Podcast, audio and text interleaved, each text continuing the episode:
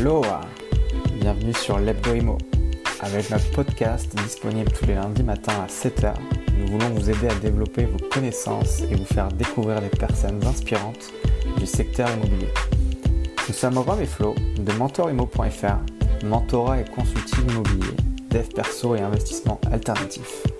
Développer son indépendance, gérer son temps et booster ses finances, c'est ce que nous voulons à travers cet hebdo vous partager. Que ce soit des entrepreneurs, des investisseurs, ils viendront nous partager leur parcours, leurs conseils et leur vision du marché.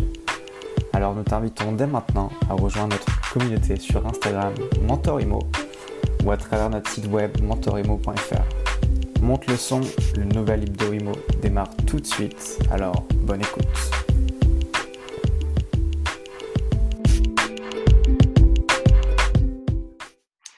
Salut à tous. Salut. On se retrouve sur ce nouveau podcast, donc euh, l'Hebdo Imo, avec un invité, une invitée aujourd'hui, euh, Julie Douarin, qui travaille donc dans l'immobilier, qui va nous expliquer un petit peu ce qu'elle ce qu'elle fait et, euh, et sa vision de, de, de, de l'immobilier actuel. Euh, donc Julie, si tu peux te, te présenter pour commencer. Bonjour à tous. Euh, je commencerai en, en vous remerciant euh, pour l'invitation. Alors moi, ça fait 15 ans que je fais de l'immobilier, euh, 20 ans que je suis une expatriée à Paris, donc euh, je suis bretonne. Euh, l'immobilier, c'était euh, quelque chose que je touchais euh, du doigt euh, régulièrement puisque je viens d'une famille qui fait de l'immobilier, mais j'avais pas particulièrement l'envie de- d'en faire un métier. Et puis euh, la vie fait que euh, par moment euh, il y a des choix à faire et euh, j'ai eu une proposition dans l'immobilier qui était d'abord l'immobilier social. Donc j'y ai passé quelques années où euh, j'ai appris euh, certaines bases. J'ai basculé vers de la défiscalisation, puis euh, après du neuf, développement de neuf sur la région parisienne et notamment sur des quartiers qui étaient un petit peu moins sexy de Paris, donc euh, 19e, 10e, 11e, 18e. Ok.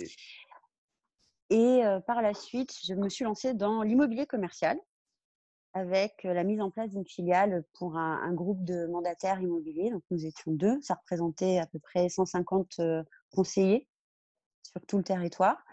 Et je continue à faire de l'immobilier commercial dans un réseau mondial aujourd'hui et international, ainsi que de la formation sur de l'immobilier de luxe sur toute l'Europe et dans le monde. Voilà.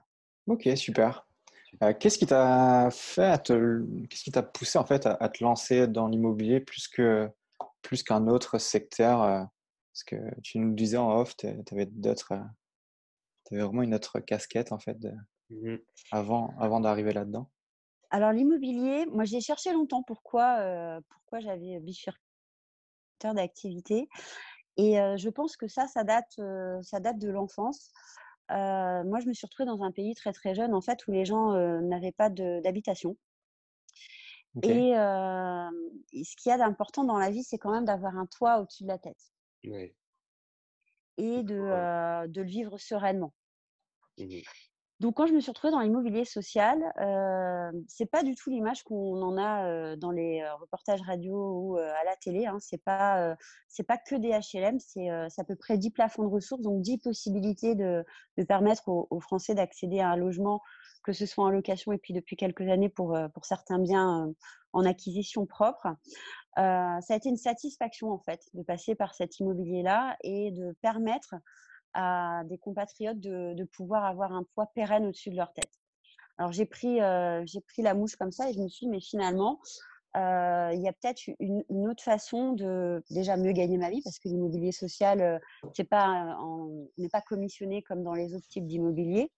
Et puis peut-être qu'aussi je peux aller toucher d'autres types de biens parce que moi j'étais particulièrement spécialisée sur les appartements. Donc à l'époque de, de, cette, de ce passage chez ce bailleur social-là, ça représentait 4000 logements dans Paris. Donc moi j'étais en charge de ça avec des taux de rotation.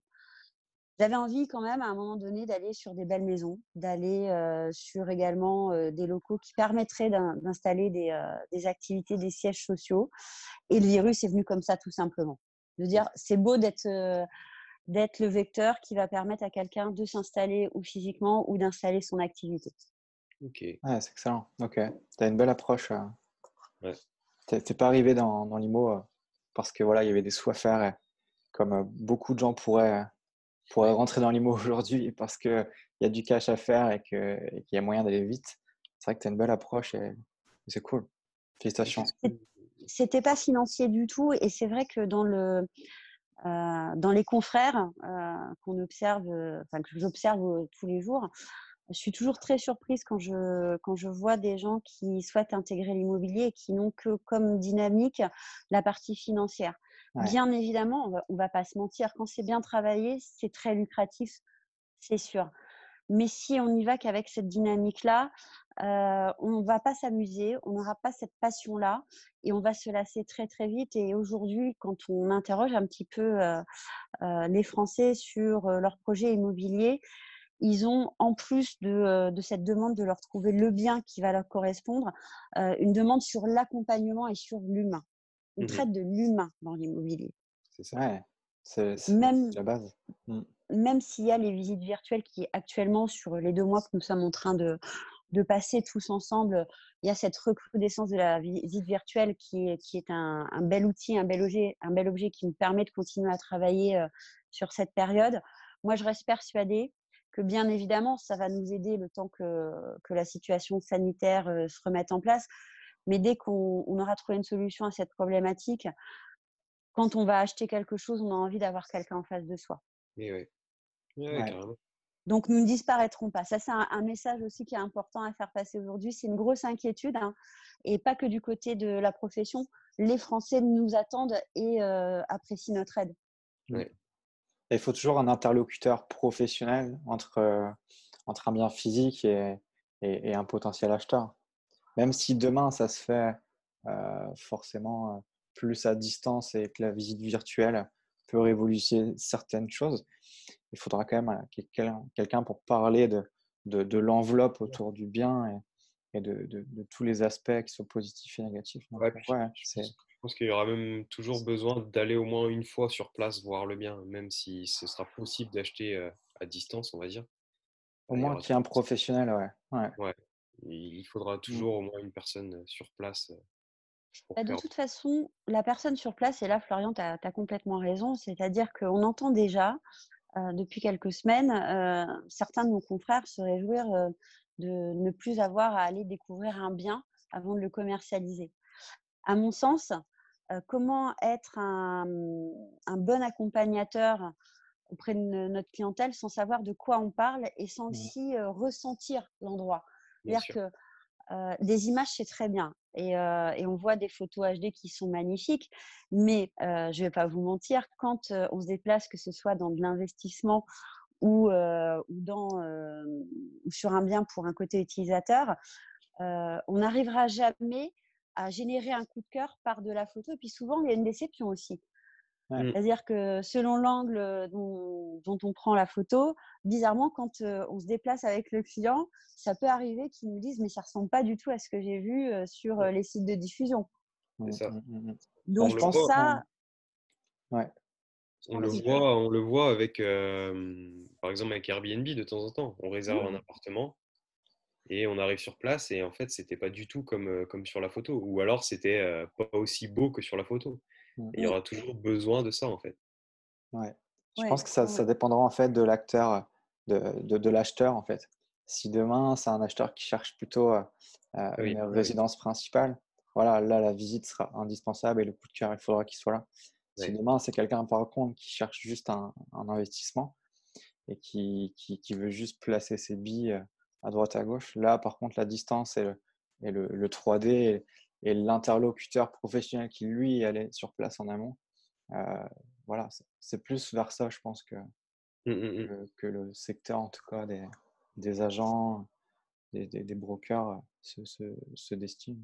le profil des investisseurs, il est un petit peu particulier. Il faut savoir quand même que euh, il y en a certains qui exigent d'aller voir, euh, quand bien même c'est pas sorti de terre ou les travaux n'ont pas encore été effectués, parce que ça les rassure quand bien même ils vont louer derrière, euh, parce qu'ils partent du principe qu'ils investissent quand même une enveloppe assez importante mmh. et ils en ont fait un métier.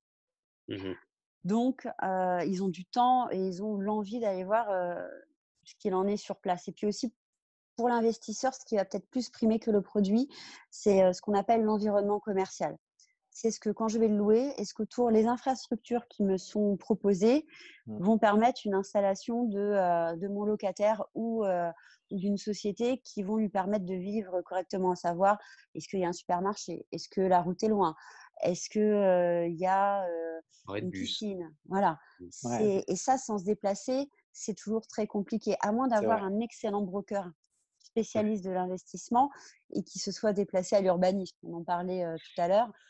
C'est ça, c'est un grand sujet l'urbanisme, mais c'est ça fait partie aussi de notre métier. C'est une des, premières choses à faire. Ouais. Et mmh. ouais, ce qui est souvent oublié. Ce qui est à 90% oublié. Ouais. 99%. ok. Qu'est-ce que tu ferais si tu faisais pas d'IMO, Julie? De l'humanitaire. Ok. Ça se, ça se ressent pas du tout. ça se rapproche en même temps. C'était un, grand rêve très jeune et l'humanitaire, c'est encore une autre façon de fonctionner. Alors, j'ai été très, très impactée, moi, par mon passage dans l'immobilier social qui, là aussi, a une mauvaise image. Et il faut savoir que l'immobilier social, c'est un des immobiliers les plus complets qui soit, contrairement à l'immobilier résidentiel ou même l'immobilier d'investissement. C'est beaucoup plus structuré. Et à l'époque, j'avais en charge l'installation des associations. Donc, la première que tout le monde connaît, je pense qu'il n'y aura pas de problème si je la cite, c'est Emmaüs. Et puis, j'avais également en charge les enfants du canal, donc les, les fameux tantes Quechua. Voilà. ok. Et là-dessus, on peut faire de, l'humanitaire tout en étant rentable également. Il y a, une façon de fonctionner, mais l'humanitaire, oui, ça se rapproche de, de l'éthique que moi j'ai envie de voir, en tout cas sur plein de sujets et pas que dans l'immobilier. Mmh et je pense que ces deux mois où nous sommes restés chez nous on, nous ont laissé l'opportunité de réfléchir sur plein de sujets. Mmh C'est-à-dire qu'il y a la rentabilité, il y a le capitalisme, il y a la façon dont nous vivons aujourd'hui. Et on avait une façon plutôt sympa de vivre, hein. ça c'est évident. On a mmh. beaucoup de chance, on a tous un toit pratiquement au-dessus de la tête. si on a envie d'utiliser Internet, on peut l'avoir un petit peu partout. On mange majoritairement à notre faim. mais il y a quand même des, sujets sur lesquels on peut être encore plus performant et ça passe par deux points. C'est l'éthique et l'éco-responsabilité. Mmh. C'est sûr. On est en plein dedans. Hein. C'est des choses à faire. et j'ai bien espoir, j'ai espoir que les Français comprennent. Je pense que c'est en marche en tout cas. Ce serait bien. Ça se ressent un petit peu. J'ai l'impression que voilà, les gens réfléchissent un peu plus. Bah, espérons que cette prise de conscience, elle dégonfle pas. Ouais, bah comme beaucoup, enfin comme souvent en fait. C'est, je faisais le parallèle l'autre jour avec, avec des amis. quand il y a eu des attentats ou des choses comme ça, voilà, tout le monde est en train d'applaudir les, les, les, les, forces de l'ordre ou les pompiers, etc. Et trois semaines plus tard, on leur balance des cailloux. Quoi. Il mmh. ne faudrait pas que ça fasse le même effet avec ce qui se passe actuellement c'est-à-dire de, voilà, de réfléchir un petit peu plus et, et d'améliorer sa vie et que dans trois semaines, on ait tout oublié ça parce que tout a repris son cours. Bah, L'humain oublie vite en, règle générale, mais les générations euh, vont euh, de plus en plus, je trouve, vers, euh, vers ces sujets-là, en fait. Et qui sont... Mmh C'est pour ça qu'il faut qu'il y ait de plus en plus d'acteurs à, à, avoir cette philosophie-là aussi, même dans l'immobilier. C'est hyper important. Il y en a. Il y en a de plus en plus. Alors, ça, c'est ce que je vous disais en amont. il y a l'ancienne génération, pour certains, ils, ont compris ça il y a quelques années et, ils se battent hein, au, sens propre du terme pour effectivement beaucoup travailler sur l'éco-responsabilité. Et c'était pas gagné au démarrage et on peut leur dire merci là-dessus. Et puis, il y a cette nouvelle génération. Alors, je, vais, je vais parler des millennials. Donc, mmh les millennials, euh, les millennials, ça va de, ceux qui sont nés euh, à partir de 80, donc c'est plutôt surprenant. Donc, finalement, on est millennials aussi. Mais c'est surtout la deuxième partie des millennials, ceux qui sont nés dans les années 90 et qui ont l'envie de, euh, de vivre l'immobilier différemment, de non seulement s'installer dans de beaux endroits ou d'investir dans, dans, de belles choses, mais sans abîmer la planète. Mmh. Ils sont force de proposition. Et on les a, euh, on les voit de plus en plus en fait dans les réseaux immobiliers. Alors eux, ils arrivent avec cette dynamique d'être, euh, j'ai envie d'être agent immobilier ou broker, selon la spécialité qu'ils choisissent. Mais je sais que dans quelques années, je vais lancer un nouveau concept où euh, j'ai envie de d'être non seulement mon chef d'entreprise, mon propre chef. Donc c'est, un petit peu aussi votre cas. Hein, vous êtes un peu dans cette mouvance-là. et, et, derrière, j'ai envie de quand je me couche le soir, certes, d'avoir gagné de l'argent, mais de l'avoir gagné correctement sans avoir mis de côté mes, idées du démarrage. Mmh ok. Ouais. c'est ça. C'est ça. Ah, c'est de façon éthique. Ouais. Ouais, ouais. Ils font du bien à la profession. Hein. Ouais. Ouais, c'est clair. Mais ça Ils nous obligent à réfléchir, c'est sûr. Et à voir autrement. Ok. Mmh. Où est-ce que tu te vois dans, dans 20 ans? Où est-ce que tu vois l'immobilier et toi, où est-ce que tu te vois dans 20 ans? Alors, pour, on va d'abord répondre sur l'immobilier. Donc, l'immobilier, dans 20 ans, je pense que les choses auront énormément changé. déjà sur les deux premiers sujets qu'on a abordés dans, dans, la question précédente. Je pense qu'aussi notre, notre habitation ou nos locaux nos locaux de, sièges sociaux seront à 100% domotisés. D'accord. Le digital restera une des révolutions majeures de l'immobilier. On l'a vu se mettre en place. D'ailleurs, cette année, il y a eu un, livre incroyable qui est sorti sur ce sujet et qui était précurseur, malheureusement, de, ce qui est en train de se passer pendant ces deux mois de crise sanitaire, sociale, économique, immobilière. Enfin, c'est la crise all inclusive. Voilà. C'est mmh le livre Disruption. Alors ça, je, vous engage à le lire. c'est un livre en fait qui est sorti, je crois bien six mois avant la crise qu'on vient de connaître, et qui expliquait un petit peu le monde qui, qui, allait, qui allait naître, notamment sur les 20 ou les 30 prochaines années, et ce phénomène de on va travailler différemment, on va vivre différemment. C'est un petit peu l'équivalent, si vous voulez, 1984 d'Orwell qui annonçait ce qui allait se passer euh, dans les années ou dans les siècles qui allaient, euh, qui allaient suivre. Et, euh, exactement. Et, et, ce qui est surprenant, c'est que ce livre-là a eu un grand succès, mais que tout le monde se disait mais non, ça ne peut pas arriver. Eh bien, si, on est pile poil dedans. Alors, il a eu le nez creux. il est très impressionnant ce livre à lire. Il fait peur au démarrage, mais en fait, quand on regarde ce qu'on vit là depuis ces six ou sept semaines, chapitre par chapitre, c'est ce qu'on est en train de vivre. Et on le vit bien et on arrive à surmonter ça. Alors l'immobilier, dans 20 ans, je le vois très moderne, je le vois très éco-responsable. je pense aussi que si on prend la carte de la France, on aura de grosses surprises. Paris ne, ne, restera plus l'épicentre, en tout cas de, de la France. Il faut savoir aujourd'hui que Paris, ça représente quand même un septième de la population française, grosso modo. Hein. Mmh on est beaucoup, beaucoup. Alors, quand je dis Paris, j'englobe petite et, moyenne couronne. Je pense que cette conscience, en fait, de, l'état présent va pousser beaucoup de, franciliens à s'installer dans d'autres régions où il fait bon vivre. ils vont choisir des biens qui vont être différents de ce qu'ils ont, en tout cas aujourd'hui. Donc, je pense que le marché de la maison, de la villa va être plus important ce qu'il n'est aujourd'hui. Parce que pourquoi aller s'installer sur la côte d'Azur, en Bretagne ou en Aquitaine pour être dans un appartement de 25 mètres carrés Il n'y a, pas, a pas d'intérêt. Voilà. Mmh. au niveau de, de, tout ce qui va être également environnement. Donc, on le voit notamment sur Rennes et sur l'urbanisme qui a été mis en place depuis à peu près trois ans. Alors ça, ça a été l'après-coup de, la LGV. Hein. Rennes aujourd'hui fait partie des villes où il fait le plus bon vivre. Vous avez des espaces beaucoup plus grands où on respire. Mmh. des jardins avec déjà ces fameuses normes, alors que de, ces normes sanitaires, alors qu'on n'était même pas dans ce sujet-là au moment où ça a été sorti. on, va arriver à des villes qui sont vivables mmh parce que on a eu ce, enfin, peut-être cette envie d'aller trop vite et, cette envie aussi d'optimiser l'espace pour avoir un, nombre croissant, en tout cas, de, personnes au mètre carré. Et à mon sens, ça a été une erreur parce qu'elles sont devenues invivables, nos grandes villes mmh françaises. Oui, c'est clair. Mais de toute façon, c'est mondial. Ce mmh. problème-là, il est mondial. On, le voit dans, dans beaucoup de grandes villes comme ça, en fait. Tu prends New York, par exemple. Ouais. Je pense qu'après New York, c'est un, un, état d'esprit un peu, un peu différent. Hein. Mm. Même beaucoup. Ça n'a rien à voir avec Paris. Mais euh, c'est un niveau de stress qui, qui n'a rien à voir avec, euh, avec euh, d'autres villes comme Rennes, comme tu cites. Mm. Voilà. Et les gens aujourd'hui le cherchent. En, et c'est ce que tu nous disais un peu en off. Tu parlais d'exode. Et c'est vrai qu'on. Tu as fait Je pense qu'on. C'est ce que les gens cherchent aujourd'hui.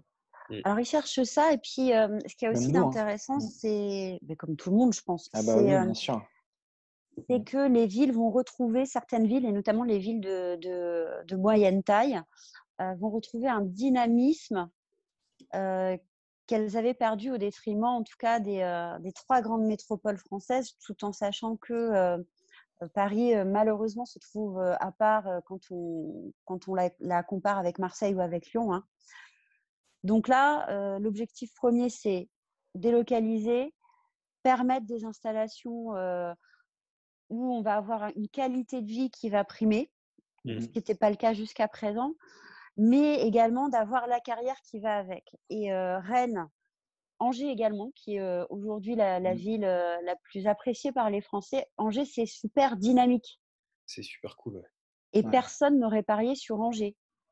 Et vous, voilà, et vous êtes à 1h, 1h20, si ma mémoire est bonne, de Paris en TGV. Hein. ouais. ça doit être un truc comme ça. Voilà, c'est. Il y avait ce, cette dynamique-là qui était impulsée depuis, depuis un certain temps. Et puis, on peut faire ça aujourd'hui aussi grâce à Internet, grâce au digital. Mmh. C'est-à-dire que vous n'avez plus ce besoin impérieux d'être tous les jours dans un bureau à Paris, à Lyon ou à Marseille. On peut travailler d'une autre manière. Mmh. Alors, pour répondre à, ta deuxième question, dans 20 ans, euh, je t'avouerai que je ne sais pas. Moi, je marche beaucoup au feeling. Euh, ma carrière, elle s'est, euh, elle s'est installée par des belles rencontres. Ok. Donc, tout dépend d'un projet, d'une personne. C'est souvent le porteur de projet, moi, qui, qui impacte mes choix. J'avouerai que oui, sortir de l'immobilier aujourd'hui, je ne le conçois pas parce que je m'amuse toujours autant. Euh, je rencontre des personnes incroyables, que ce soit des brokers, des dirigeants. Alors, je fais, je fais exprès de parler des brokers en, en premier parce que j'ai beaucoup de difficultés à imaginer de ne, de ne, pas les accompagner et de ne pas aller voir ce qui se passe avec eux sur le terrain. Ok. Ok, ok. ok. Voilà. Tu, te, tu, te, vois en France dans 20 ans ou pas? Alors, si on répond sur l'instant présent, je vais te dire oui. Euh, parce qu'aujourd'hui, la France a besoin de tout le monde. Mmh. Et que, euh, bien évidemment, euh, partir aujourd'hui sous couvert de cette crise sanitaire, ce serait un petit peu abandonner le navire et qu'il y a tellement, tellement de, de chantiers à, mettre en place, que ce soit sur notre vie au quotidien, donc ça c'est personnel, que mmh ce soit professionnel, que ce soit également pour la partie business. Donc moi je pense notamment à ce qui se passe pour euh, ma première clientèle aujourd'hui qui, euh, qui est les commerçants. Hein. Moi, je suis euh, profondément inquiète pour eux. si je prends que l'exemple de l'hôtellerie-restauration, ils sont quand même un million à être sur la sellette. Alors que nous, en France, on vit majoritairement aussi du tourisme. Hein. Mmh, mmh, mmh. donc, les abandonner maintenant, ça ne, ça ne correspond pas à, ma façon de penser. Ok. Dans quelques années, je, ne te dis pas, euh, je te dis pas peut-être que je bougerai. Alors moi j'ai euh, j'ai un, gros coup de cœur depuis des années pour une région qui se trouve dans le sud de l'Italie qui s'appelle les Pouilles. Ouais, c'est top là-bas. Voilà, donc c'est possible. Ça fait plusieurs fois que je me dis pourquoi pas là-bas? mais pour le moment, je pense que la France m'intéresse et, et, notamment dans, dans des régions hors de Paris. Ok. Ok tu travailles dans l'immobilier depuis longtemps. Est-ce que tu, tu investis en, personnel ou, pas du tout? Alors, j'ai investi pendant, euh, pendant pas mal de temps. Mmh euh, moi, je l'investis d'une manière différente, en fait. C'est plus dans le cadre de SCPI, ce genre de choses, ce genre de produits. Euh, j'ai pas investi dans la pierre directement parce que j'avais pas ce profil-là. D'accord. Pour moi, un investisseur, et, c'est pareil, hein, j'ai pas honte de le dire, moi j'ai ce profil de femme qui travaille énormément mais qui n'a pas fondé de, foyer. Ouais. J'ai, je me suis vraiment axée sur ma carrière et comment évoluer rapidement, puisque j'ai débuté sans, sans diplôme. donc, je suis une challengeuse professionnelle. Ça, c'est mon profil. Par mmh contre, je suis la première à dire et, à être ravie quand je peux accompagner des personnes à investir dans la pierre. Pourquoi? Il y a deux produits qui, qui plaisent majoritairement en français. C'est l'or et l'immobilier. Alors, au démarrage de, de, ces deux mois de confinement, il y a eu un petit phénomène et on en a parlé très très peu. On a dû en parler les deux premiers jours. Les Français se sont rendus pour vendre l'or qu'ils avaient et pour récupérer l'argent qu'ils avaient capté via ce produit-là. Et quand on les interrogeait une fois qu'ils avaient, qu'ils avaient vendu cette, cette valeur refuge, on leur demandait, les journalistes leur demandaient, mais qu'est-ce que vous allez en faire? Et la première réponse, ça a été l'immobilier, l'investissement. Pourquoi ils ont fait ça? Parce que peut-être à terme, alors ce n'est pas encore défini, hein, il y a encore beaucoup de, de questions en suspens, c'est bien évidemment, est-ce qu'on va avoir une taxe ou non Covid? Et sur quoi elle va porter? Donc, les premières pistes qui ont été données, les assurances vie, les placements, donc l'épargne française. Et le seul, euh, le seul domaine sur lequel on n'a pas encore eu d'informations et sur lequel, a priori, on va peut-être pas s'amuser à, statuer, ce sera l'immobilier. Donc, le placement mmh. immobilier en dur, en structure, mmh donc pas, euh, pas en papier, ça reste et ça va demeurer encore pour les dix prochaines années le premier investissement à faire. Et puis, j'ai pas investi pour, euh, pour terminer parce que j'avais pas le temps techniquement, par exemple, de gérer des locataires. Parce que c'est aussi un job. Hein. Quand on est investisseur et quand on arrive à, générer euh, un, revenu assez conséquent, c'est pas un seul locataire qu'on a, c'est 5, 10. Donc, il faut avoir du temps aussi pour, euh, pour rester dans le qualitatif. Moi, faire les choses pour faire de l'à peu près, ça m'intéresse pas. Ouais, c'est ça. c'est clair c'est clair. Là-dessus, je pense qu'on est, Romain et moi, je pense qu'on est plutôt d'accord. Oui. Sur, ce point-là. Oui. Après, des, stratégies, c'est comme une entreprise. Toi, tu as commencé par plusieurs entreprises. Nous, on a commencé par, euh, par fonder plein de choses. Et l'investissement, c'est exactement la même chose. C'est que tu commences souvent par quelque chose et après, tu switches. C'est comme une stratégie d'investissement, c'est comme une stratégie de, de, de carrière ou de, choix Rien n'est figé dans le marbre et c'est pas parce que vous, allez euh, aujourd'hui acheter un appartement et avoir des locataires euh, que vous ferez la même chose dans 10 ans. Non, mmh. ça dépendra de la situation euh, voilà, de, de, chacun. Ouais. Ça évolue. Mmh. Ok. Tu parlais de, de domotique tout à l'heure. On parle pas mal de crypto-monnaies parce qu'on est des crypto-enthousiastes, Flo et moi, investisseurs aussi là-dedans depuis quelques années. Et, est-ce que tu est-ce que aurais un point de vue On sort un peu de l'immobilier parce que je pense que c'est important qu'on en parle. On parlait d'investissement immobilier, euh, tu parlais d'or. Euh, qu'est-ce que, quel est ton point de vue par rapport à, ça? Est-ce que ça t'intéresse? Comment tu vois la chose exactement? Alors moi, j'ai été très, euh, très curieuse au, démarrage des bitcoins. Mmh c'est vrai que dans mon entourage, j'ai des personnes qui ont investi là-dedans et quand ils l'ont fait, quand c'est sorti, la, première réaction des autres, c'était mais c'est quelque chose qui n'est pas palpable. Et en fait, tu es riche de bitcoins ou de, crypto, mais finalement, ça se traduit comment dans ta vie au quotidien?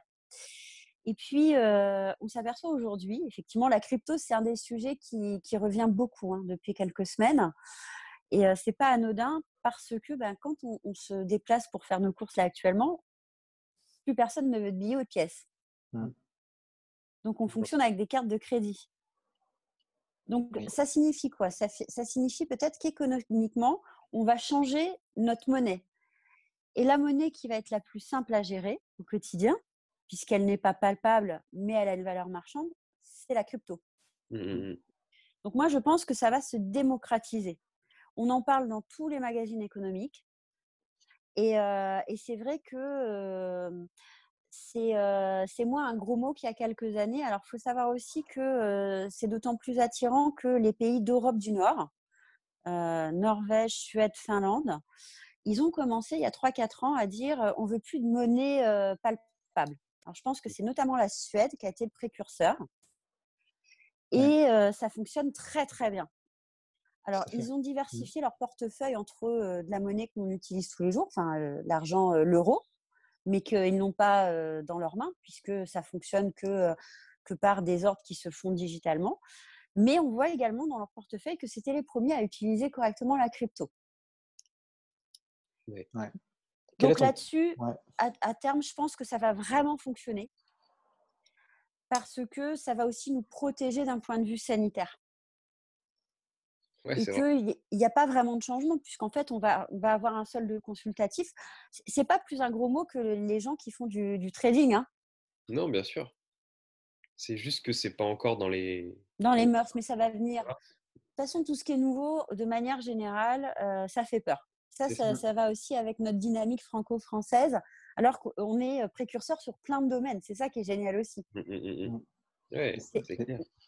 La, carte bancaire faisait peur. Hein. Oui, oui, mais plein de choses. Mais Internet faisait peur.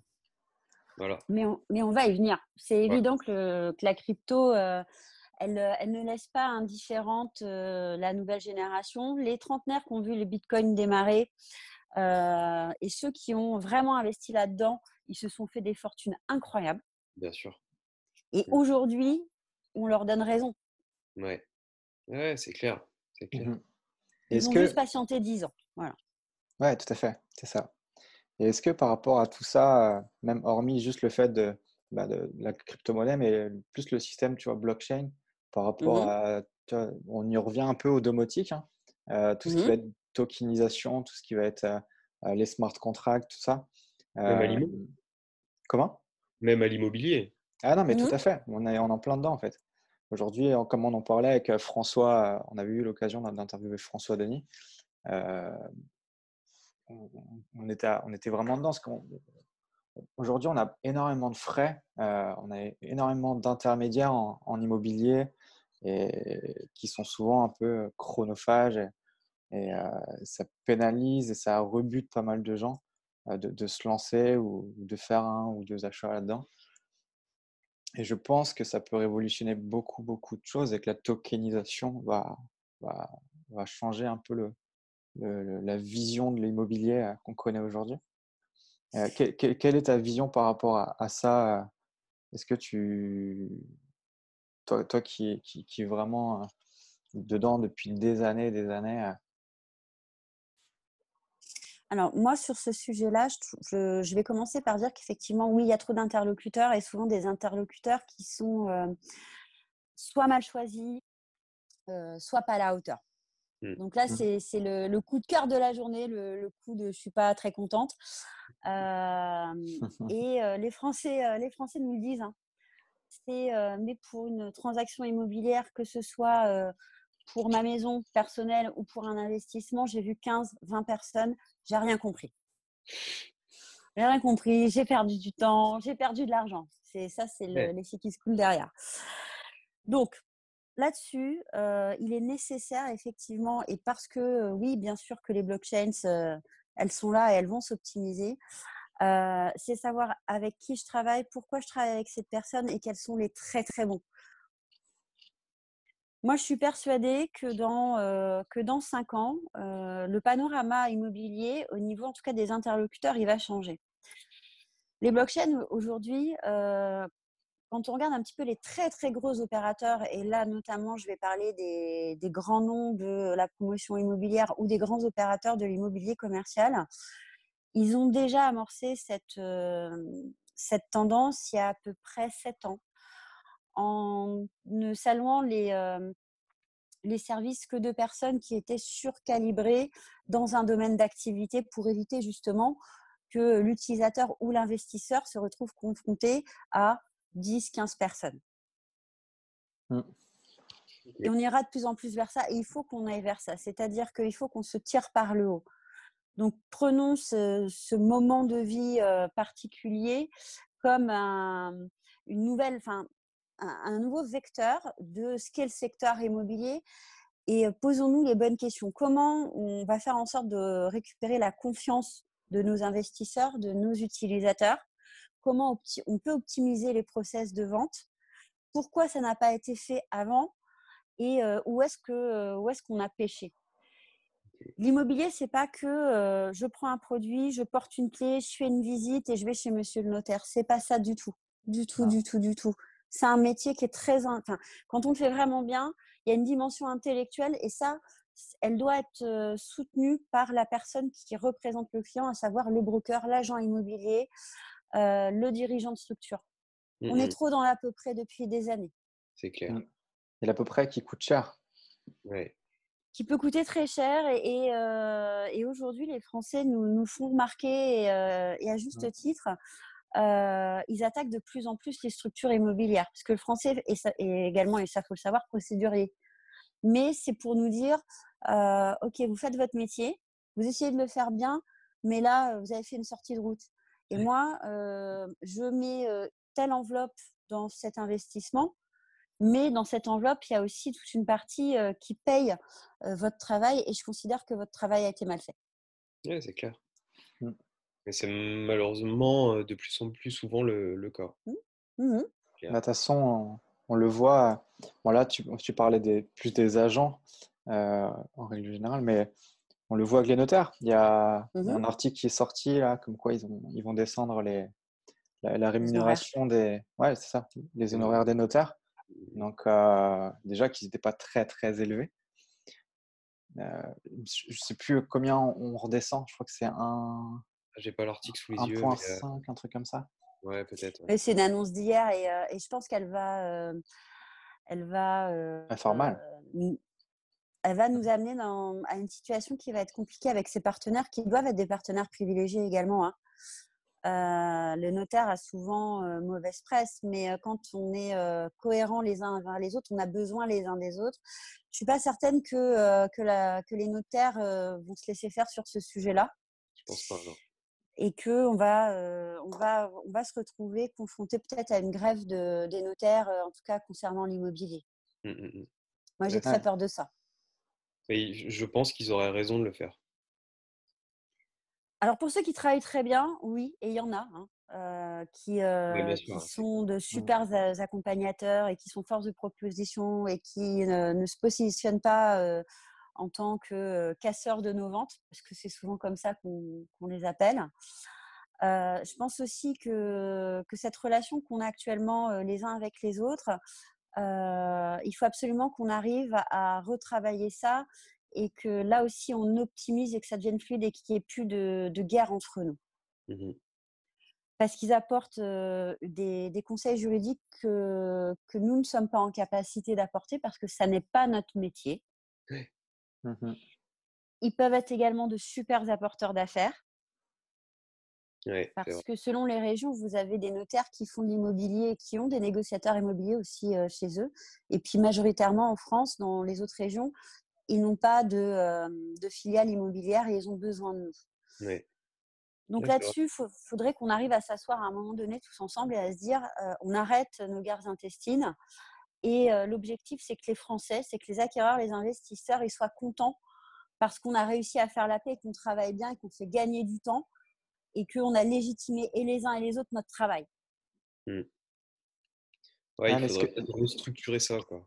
Ouais. Mmh. Est-ce que tu ne penses pas que c'est voulu tout ça en fait? Parce que aujourd'hui, on, le voit, hein, la technologie, l'intelligence artificielle, les crypto, cryptoactifs, la blockchain, tout ça, c'est en, train d'émerger. L'État euh, met un, coup de poignard euh, aux notaires et on le mmh. sait que c'est des, des, acteurs euh, comme les notaires qui, qui sont aujourd'hui indispensables parce que c'est chronophage. Mais est-ce que ces choses-là, il n'y a pas des acteurs aujourd'hui qui vont, qui vont arriver dans les années à venir et qui vont switcher comme Airbnb l'a fait avec les hôtels, qui vont switcher et tuer un, un marché qui, qui était là depuis des années et des années. Et l'État est au courant de tout ça, en fait. Moi, je le vois sur les voitures, en fait. Euh, aujourd'hui, une voiture, euh, tu as, des, systèmes qui commencent à arriver avec des, des blockchains où tu, peux acheter, en fait, ta voiture et tu as tout en fait. Tu achètes, ta voiture, tu sais exactement quand elle a été achetée, par qui elle a été achetée, l'entretien, ce que tu auras à faire dessus. Tout est répertorié en fait. Tu mmh. peux l'avoir sur une simple application. Et après, l'immobilier, ça reste un peu différent. Il y a beaucoup, beaucoup de, normes, beaucoup de, choses autour de ça. Mais est-ce que ça Alors, l'immobilier, pour répondre à votre question à tous les deux, comme peu de professions, en tout cas en France, c'est une profession qui est encadrée juridiquement. Donc, il y a deux autres professions où c'est encadré, les avocats et les médecins. Donc, comme le juridique a une part importante dans, dans ce secteur-là, je ne pense pas que ce, que ce sera aussi frontal que ça a pu l'être, notamment avec Airbnb vis-à-vis de l'hôtellerie. Et Airbnb également, ce qui a été assez surprenant, c'est que les hôteliers n'ont pas réagi aussi rapidement qu'on s'attendait.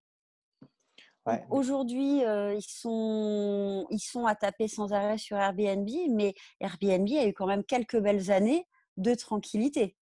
Oui, c'est vrai. Mmh.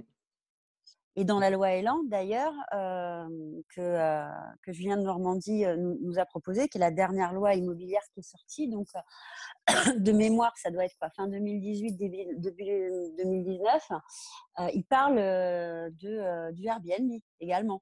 Oui. Mais mmh. quand on lit l'article de loi, en fait, je pense que là aussi, ils se sont sentis dépassés et qu'ils n'ont pas considéré que ça allait devenir un complément de, de revenus pour certains Français et ils n'ont pas réussi à, à, juguler ce phénomène qui était au démarrage un phénomène de mode, mais qui aujourd'hui est, un phénomène de société. Pour l'immobilier résidentiel, ils vont, ils vont avoir une autre difficulté. Alors oui, peut-être qu'effectivement, en tout cas, nos dirigeants nationaux ont, dans l'idée que ça va peut-être nous arriver. Mais il faut savoir quand même que l'immobilier, c'est un générateur de fonds phénoménal pour l'État de par notamment les taxes foncières. Donc, ils vont avoir un regard qui diffère, à mon sens. Là, je, ça ne peut engager que moi. Mmh Mais ça m'étonnerait qu'ils laissent faire comme ce qui s'est passé, notamment sur ce que tu disais, les voitures ou le Airbnb. Mmh ok. De toute façon, on n'a pas de boule de cristal. Hein. Non. On aimerait bien des fois. C'est aussi, ça, ça qui est beau dans notre métier, c'est que tous les jours, on se dit qu'est-ce qui va se passer? Quelle, loi va, tomber euh, mmh. bah, On essaye de cadrer les choses à, 95, 80, voire même un peu plus, 95%. Euh, Mais bon, voilà, on n'est jamais à l'abri d'un point qui nous aurait échappé ou d'une loi qui nous aurait échappé. voilà. Il faut faire attention à tout. Il faut se tenir au courant de tout. Alors, euh, bien évidemment, on ne devient pas des experts. Je ne suis pas une experte. Ça, c'est important que tous ceux qui, euh, qui, écoutent le podcast et qui sont dans l'immobilier euh, comprennent bien, c'est que oui, on, va avoir euh, à un moment donné un certain nombre de, compétences, mais se, définir comme étant un expert, c'est impossible de par la configuration, en tout cas de notre profession. Moi, je suis toujours très surprise de me retrouver face à des, à des confrères qui se disent experts alors qu'ils n'ont pas la certification. Ça me mmh fait sourire. Donc ça, c'est mensonger vis-à-vis des Français qui les, euh, qui les sollicitent pour un accompagnement aussi. Mmh. Oui. tout à fait. Tout à fait. Mais après, euh, qu'est-ce que l'expertise? Aujourd'hui, euh, tu allumes ta télé, on est assagi d'experts dans tous les sens, des experts bourse qui sont certifiés par X ou par Y. Tout le monde a son bah, expertise. L'expertise, ça ne se fait pas en cinq minutes. Donc, je suis toujours là aussi désagréablement surprise de constater, effectivement, tu as raison, c'est souvent le, monde des finances qui nous, qui nous envoie une tripotée d'experts sur BFM, LCI et, autres. Et comment veux-tu, en cinq, minutes, même une heure, comprendre un dixième de ce qui t'est dit? Oui, c'est clair. C'est pas de cette manière-là dont les Français vont réussir à, aborder un sujet déjà sereinement et puis, et puis ça pourrait en fait découler vers des journées, des journées de, de présentation et d'explication, et surtout avec des exemples concrets. C'est quand on a de l'expertise, en tout cas à la télé, c'est c'est jamais clair, il n'y a jamais les schémas, voilà. Et c'est pas concret. C'est ça que les gens ne comprennent pas en fait. Et non, et non, et tu perds, tu perds les gens. Les Français sont intelligents, mais tu peux pas et instruits. Et ça, c'est important aussi de le dire. C'est c'est la chance de, de pouvoir suivre quand même un certain nombre d'années des, des heures et des heures de, de cours, puisque chez nous, l'école est quand même obligatoire. Mais, mais tu ne peux pas capter l'expertise immobilière, l'expertise dans la construction en l'espace d'une intervention de 15 minutes. Non. C'est irréalisable. Et puis, c'est surtout sur, en plus des secteurs ou des produits qui ne parlent pas au français. C'est pas ça leur vie. Non. Mmh, tout à fait. non, c'est clair.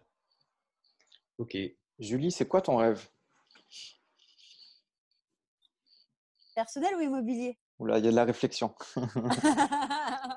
Euh, personnel ou immobilier? Bah, Les deux, à la limite. Si tu en as plusieurs. Euh, Alors. Euh... C'est une question piège. professionnellement, non, non. Professionnellement, il y a un sujet, euh, non, il y en a deux qui me tiennent vraiment à cœur. Je considère aujourd'hui, notamment sur les postes d'encadrement et, à la tête des réseaux, l'immobilier, c'est le mauvais élève de la parité alors que les numéros 1 des réseaux, euh, et euh, allez, je vais prendre à 80%, bizarrement, c'est une femme. Donc, il y a un problème de valorisation aussi là-dessus et euh, nombre de femmes qui sont ultra performantes ou qui, qui sont dirigeantes ont des idées et ont une vision de l'immobilier qui est complètement différente de celle que l'on connaît. Donc, dans mon monde idéal, j'aimerais que la parité soit respectée. Et on le voit aujourd'hui au niveau des interventions des, grands noms de l'immobilier. Bizarrement, il n'y a pas une femme. Mmh. Donc, ça, c'est dommageable. Deuxième sujet, la jeune génération. On a une vraie problématique aujourd'hui, c'est que notamment la deuxième partie des millennials, donc tous ceux qui sont nés dans les années 90, ils ont une vision qui diffère de, des patrons qui sont aujourd'hui en place, qui n'est pas inintéressante. Hein et notamment sur, sur la partie digitale et sur comment je vais vivre ma vie de consultant, de dirigeant immobilier. Est-ce que j'ai envie de travailler nationalement ou pas? Ils sont forts de propositions, mais personne ne les écoute. Donc on les voit arriver, on les voit dans, dans des réunions, dans des conférences. Et on a cette, cette, cette impression désagréable en fait que finalement on, bah, ils viennent, on, les regarde, on écoute, mais, mais on n'en tire rien d'intéressant. Et ce qui va se passer avec ce deuxième public, et je pense que c'est intéressant dès aujourd'hui qu'ils y aillent, c'est qu'ils vont créer leur propre structure. C'est un petit peu ce que vous aussi vous êtes en train de faire. C'est que vous n'avez pas eu de, de réponse ou vous n'avez pas trouvé, en tout cas sur notre marché qui est pourtant extrêmement dynamique dans ce pays, euh, de, structures qui répondaient à tout ce que vous, vous recherchiez, que ce soit au niveau technique, que ce soit au niveau éthique, que ce soit euh, au niveau performance. Les Français ne se retrouvent pas aujourd'hui dans, euh, dans les grands noms de l'immobilier. Ils le disent. Donc ça, c'est un deuxième rêve, c'est de me dire, finalement, moi j'en ai vu beaucoup dans mes salles. hier, je donnais une conférence pour justement des étudiants qui vont arriver sur le marché. Et on les sent, euh, je les ai sentis extrêmement motivés, mais aussi très inquiets euh, de l'accueil qui va leur être euh, qui va leur être fait et de et ça concerne tous les acteurs, hein, que ce soit leurs dirigeants, que ce soit notamment les notaires, on en parlait il y a deux minutes, que ce soit les banques, nos partenaires financiers, ils, ils, ont ils ont envie de, de changer un petit peu ce qui ce qui est fait aujourd'hui et je pense que c'est non seulement super intéressant pour la profession, parce que ça va nous obliger à nous remettre en question, chose qu'on ne fait pas souvent. Là mmh. aussi, hein, je, vais, je vais être très honnête.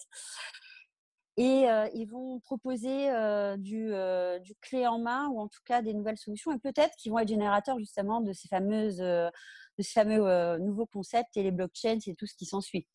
Mmh. Alors moi, mon rêve perso, ce serait, ce serait effectivement que qu'on arrête un petit peu de, trop réfléchir et, euh, et, qu'on ait une vie un peu plus, euh, un peu plus agréable et qui, qui se fasse de manière plus, plus dans le temps. Moi, j'entends souvent, on faisait comme ça dans le passé, ou on fera ça dans l'avenir. On ne vit pas le temps présent. Ouais. Vrai. Du tout, du tout. On est en train de courir, soit à reculons parce qu'on se dit c'était mieux avant, soit on court derrière un truc qui n'existe pas et mmh. qui existera dans 30 ans, dans 40 ans, dans 50 ans. Mmh. Et, et, du coup, on ne répond pas aux questions qui nous sont posées aujourd'hui. Et ça, c'est dommage. Et que ce soit personnellement parlant, que ce soit économiquement, que ce soit sociétalement ou que ce soit, comme on est en train de le voir, d'un point de vue sanitaire, on n'a jamais une réponse cohérente. On n'est que dans l'hypothétique. Quoi. Ouais, ok, ça marche. je vais revenir à une question qu'on ne t'a pas posée. Qu'est-ce qui t'a poussé à dire oui à cette interview, ce podcast? Alors moi, j'aime bien ce qui est nouveau. parce, que, parce que justement, comme je ne sors pas d'une grande école immobilière et que j'ai dû y aller à coup de rame en formation continue, je suis pas, je suis, j'ai pas de hier. Donc je me dis, ce concept-là était, était différenciant. Donc moi, je vous ai expliqué un petit peu comment je vous ai connu. Donc j'ai connu Florian et Romain par, euh, par euh, un couple en tout cas de super Instagrammeurs, euh, photographes, community managers, parce qu'on venait de la, de la, même région. Et il y a eu un concours qui a été passé sur Instagram. Donc comme quoi Instagram aussi, c'est générateur de contacts et c'est aussi générateur de business. Et j'ai vu ce concours passer et du coup, j'ai basculé sur, sur votre page Insta et je me suis demandé ce que c'était parce que je n'avais pas compris au démarrage ce que c'était. Donc j'ai vu le mot IMO.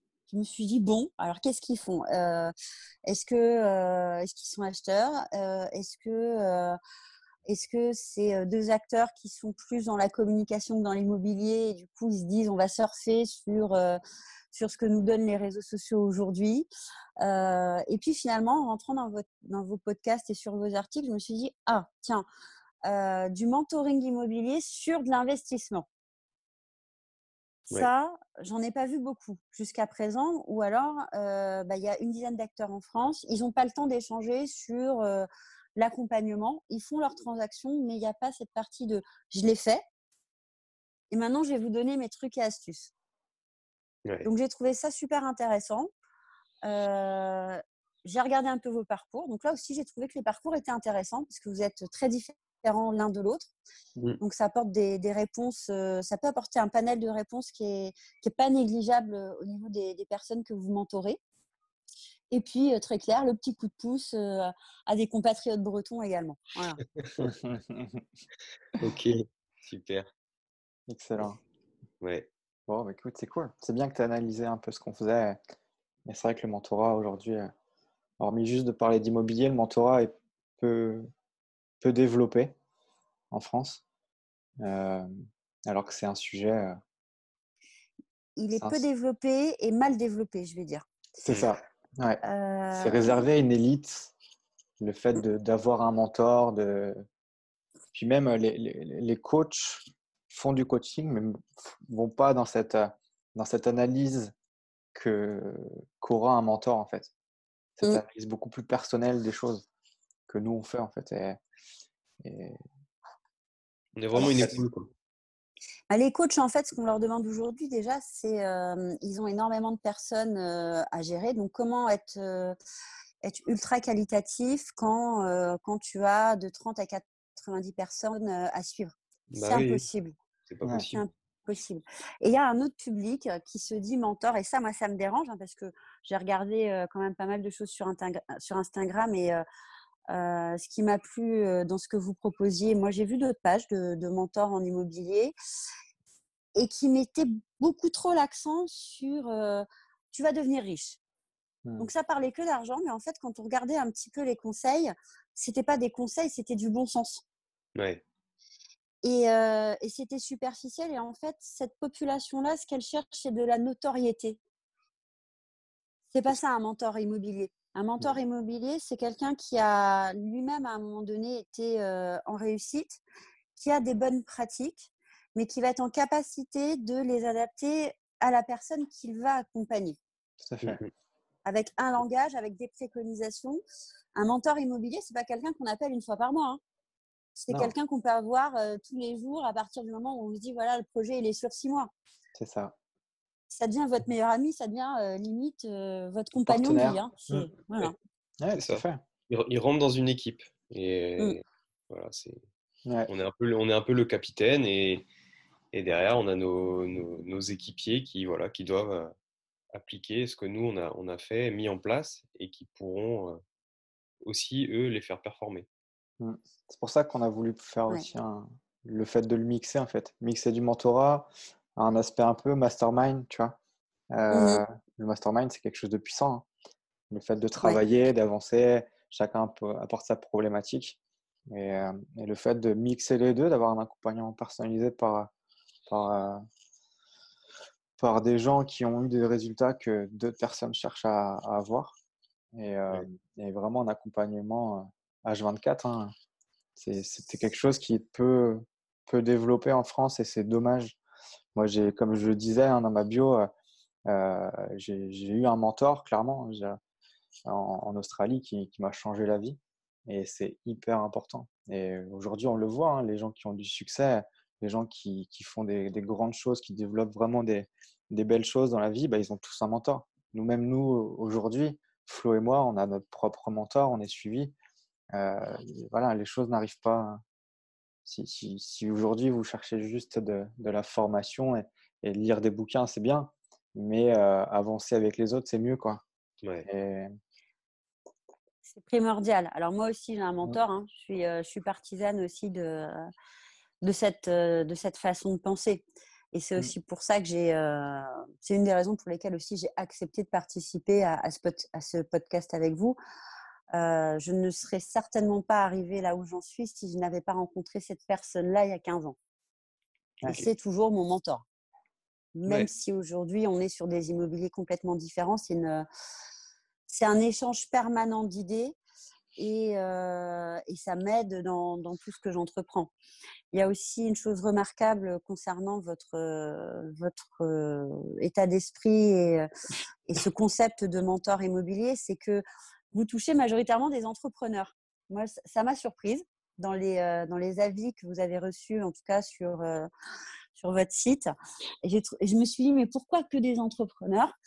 Et, euh, et, en fait, je pense que vous avez réussi à développer un langage d'entrepreneur à entrepreneur. Et les entrepreneurs, ce qui se passe, c'est que là aussi, quand on les accompagne, euh, une des choses qui remonte, c'est que euh, le, le, langage qu'on utilise avec eux, on ne se comprend pas d'un côté comme de l'autre. Mmh. Donc, vous êtes entrepreneur, vous savez pertinemment comment échanger avec d'autres entrepreneurs et c'est pour ça que ça a marché. Ouais. ouais tout à fait. Mmh. Même des futurs entrepreneurs. Exactement. Ouais.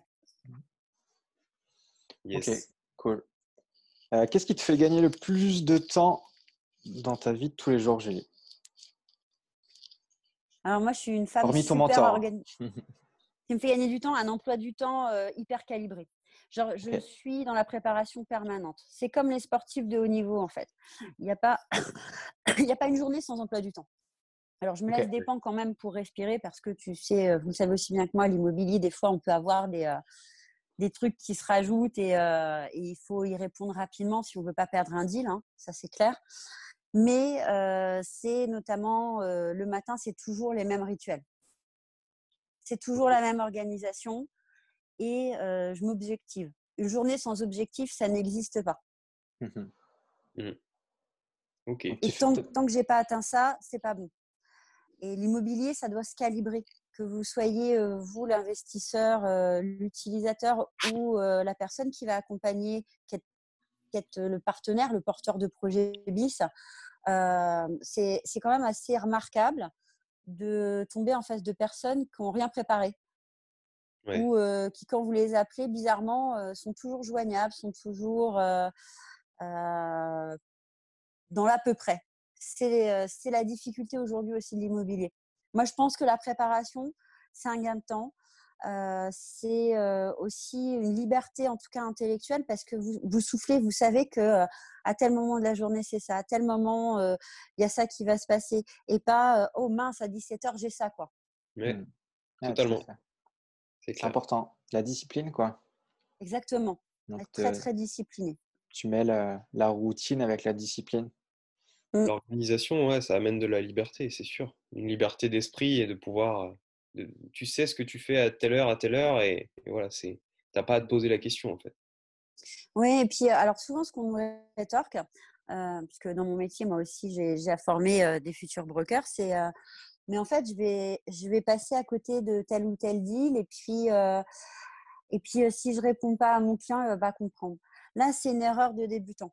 Ça, c'est un tip que je vous donne en fait. on a les clients qui nous ressemblent. Donc ça va avec ce que je disais tout à l'heure. C'est-à-dire qu'à partir du moment où vous commencez à, mmh, accompagner quelqu'un, que ce soit du côté vendeur ou du côté acquéreur, il y a un rendez-vous qui est incompressible pour moi, c'est le rendez-vous d'explication de comment je vais travailler et à quel moment je vais être joignable. Mmh. Quand vous expliquez bien à un vendeur, voilà, je suis votre partenaire sur cette transaction, ça va durer trois mois, six mois, neuf mois. je suis votre point d'ancrage avec avec ce deal. Maintenant, pour être efficace sur, euh, sur cet accompagnement, moi, j'ai besoin de moments où j'ai besoin de travailler sur votre dossier et vous m'aurez pas toutes les deux minutes au téléphone pour vous dire j'ai fait ci, j'ai fait ça. Mais sur certains pans, je ne serai pas joignable parce que je dois travailler sur votre dossier et pour travailler, j'ai besoin de me mettre dans une dynamique professionnelle, donc j'ai besoin de silence. Mmh. Donc là-dessus, une fois qu'ils sont au courant que vous allez être joignable de telle heure à telle heure, moi je leur donne un papier en leur disant voilà, telle journée, je vais être joignable de telle heure à telle heure. Ça ne sert à rien de m'appeler autrement parce que sinon je ne serai pas efficace dans votre deal. On va perdre du temps, on n'ira pas jusqu'au bout de la ligne. Vous allez être mécontent et je vais être super mécontente parce que je ne sais pas travailler sans y mettre de la qualité. Donc là aussi, il faut éduquer en fait les partenaires. Mmh. Mmh. Et ils ne vous en remercient que plus. Oui, fait c'est hyper important de, de, maîtriser en fait les gens qui se rapprochent de toi, mmh.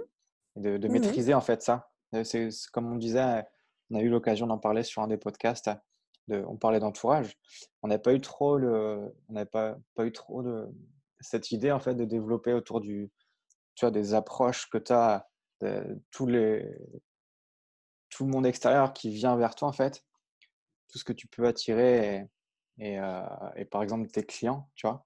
Mais c'est mmh. hyper important de, de, calibrer ça et d'avoir un temps pour tout en fait. Il faut garder la main. Et puis, c'est aussi cette mauvaise pratique, en fait, qui, qui, malheureusement est dans la profession. c'est je pense, parce qu'on se dit l'immobilier, c'est super, je vais en faire, mais tu as, vous avez beaucoup de gens qui sont finalement, qui imaginent ça comme un hobby et qui ne le prennent pas comme un vrai métier. À partir du moment où on se dit, voilà, c'est mon métier, je suis fière de le faire et je vais le faire bien, et ça me va me prendre tout mon temps, mais je vais l'organiser de telle manière que, que je vais être performante et que, euh, derrière, euh, je vais réussir, euh, cette démarche-là intellectuelle, je m'aperçois que beaucoup ne l'ont pas. Et elle est importante pourquoi? Parce que là-dessus, vous gagnez également sur non seulement la recommandation, or la guerre de la recommandation, elle est hyper importante quand on est recommandé, c'est aussi se dire, bah, comme j'ai été recommandé, forcément, je vais travailler en exclusivité. Donc, c'est s'apporter du confort. Mmh. Mais je pense qu'il faut une prise de conscience sur, on a un métier qui est magnifique, qui est hyper complexe, qui prend du temps, qui doit s'organiser. Mmh. Et, et, moi, je ne suis pas une porteuse de clés. Je le dis, je le redis. J'ai un métier qui me prend beaucoup, euh, beaucoup d'organisations, notamment sur l'administratif et sur le juridique, parce que euh, ça doit être au cordeau. Et, euh, et dans les clients que, que j'ai depuis des années, quand ils reviennent, parce que c'est pareil, hein, quand on réussit bien avec un client, c'est un client pour toute une vie. Hein. C'est pas du one shot. Mmh, ils viennent, c'est ça qu'ils viennent chercher. C'est du sérieux, de l'écoute. ils n'ont pas à aller se rapprocher de X interlocuteurs puisque ils sont captés vers une personne qui va leur donner toutes les informations et pas comme ça euh, euh, par-dessus la jambe sur des pans qui sont bien définis ensemble. Vous avez une question, ok, alors ça, ça me prend tant de temps, je vais le faire de cette manière-là et je vais revenir vers vous à telle heure. C'est pareil quand on prend des engagements au niveau de, de rendez-vous avec les clients. C'est anormal euh, qu'on arrive en retard ou que ce ne soit pas fait. Mais ça, ça arrive malheureusement. Oui, c'est sûr. Donc c'est aussi la guerre de notre image qui est en train de se jouer. Donc euh, on a le temps là, on a eu le temps pendant deux mois mmh. de, commencer à réfléchir, à, scruter un petit peu ce que, ce que nous disaient les Français. Alors nous on le fait quand même de manière euh, récurrente hein, dans, dans, les réseaux. Euh, pardon, mais l'image qu'on a de nous n'est pas bonne. Non. Non. Clairement. Ils viennent chercher quoi? Des conseils techniques, juridiques qu'on est incapable de leur donner. eh ben, il est peut-être temps de s'y remettre. C'est de l'accompagnement. C'est votre C'est du mentoring plus plus, mais, mais effectivement, c'est on leur doit ça. Ouais, c'est ça. Et c'est ça le, le, truc qui s'est passé depuis 10-15 ans là, avec des, des, agents immobiliers assez connus en France et, et, cet effet un peu mode où on devient agent immobilier pour faire un peu d'argent et, et ça c'est fini quoi. Comme tu dis, hein, le, tous ces porteurs de clés et nous on le voit hein, dans, dans, nos propres visites. Euh, voilà, c'est pas des interlocuteurs avec qui on veut, on veut travailler. Et c'est d'ailleurs, c'est pas des interlocuteurs qui, qui durent, euh, euh, qui restent longtemps dans le métier en général. ça, reste, ça, reste, du commerce, mais le commerce, il faut toujours. Euh, on ne fait pas du commerce pour faire du commerce. Le mmh. commerce, on l'entoure de, de, plein de choses qui vont faire que le commerce, bah, il, va, il va marcher et que, et que tout le monde sera content. Mmh. Ils n'ont pas cette philosophie en fait du client et du service client que comme toi tu peux apporter, tu vois. Le souci, c'est que, certains ils vendent des, des, maisons ou des appartements comme s'ils vendaient du savon et des serviettes, quoi. Et non, et non. Et c'est pas comme ça que ça se passe. Non. Cette année, dans tous les réseaux immobiliers, en fait, il y a eu, il y a eu un sujet qui est revenu, l'expérience client. Alors, et d'ailleurs, tous les réseaux majoritairement se sont inspirés de ce qui se passe dans le monde du luxe. Pourquoi ça s'est passé? Tout simplement parce que nos clients en France nous ont dit j'ai acheté une maison, ça a été déplorable. J'ai acheté un appartement, je suis tombée en face d'un rigolo. je, suis gentille sur le terme, j'aurais pu donner un autre terme. je lui ai confié mon mandat, je ne l'ai jamais vu, ou je suis propriétaire et je l'ai mandaté pour faire des visites. J'ai aucune remontée de ce qui se passe sur les visites.